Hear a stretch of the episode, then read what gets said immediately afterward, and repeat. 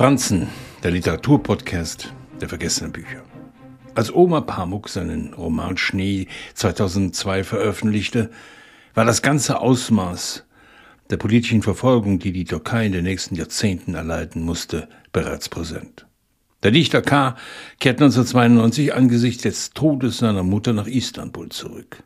Nach zwölf Jahren, die er wegen seiner sozialistischen Ansichten im Exil verbracht hat. Die Zeitung Kümriet schickt ihn nach Kars, um nach der Ermordung des Bürgermeisters über die Neuwahlen zu berichten und über die Hintergründe der rätselhaften Selbstmorde junger Frauen wegen des Kopftuchverbots an der Universität zu recherchieren. Doch vor allem veranlassen ihn persönliche Motive zur Reuse. Ipek, eine ehemalige Kommilitonin von ihm, lebt in der Stadt und er hofft, sie für sich zu gewinnen, obwohl sie mit seinem Freund Muchtar verheiratet ist.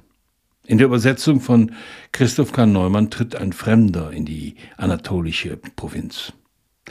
K. gerät in die politischen Wirren einer Stadt, in der nicht nur ein Militärputsch stattfindet, sie schneit zudem noch ein.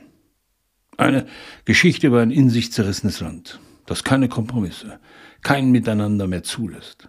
Im Mittelpunkt steht der Kemalismus, dem der Spagat zwischen östlichem Beharren auf kulturellen Traditionen und westlicher Modernisierung nicht gelingt. Drei Tage von der Außenwelt abgeschnitten, gerät K. zwischen die Fronten des türkischen Dramas. Er spricht mit allen, mit Islamisten, Sozialisten, Atheisten, Staatsvertretern und trifft auf eine Bevölkerung, die zum reinen Beobachten verurteilt ist. Wenn Sie mich in einem Roman vorkommen lassen, der in Kars spielt, dann möchte ich dem Leser sagen, er soll nichts von dem glauben, was Sie über mich oder über uns alle geschrieben haben.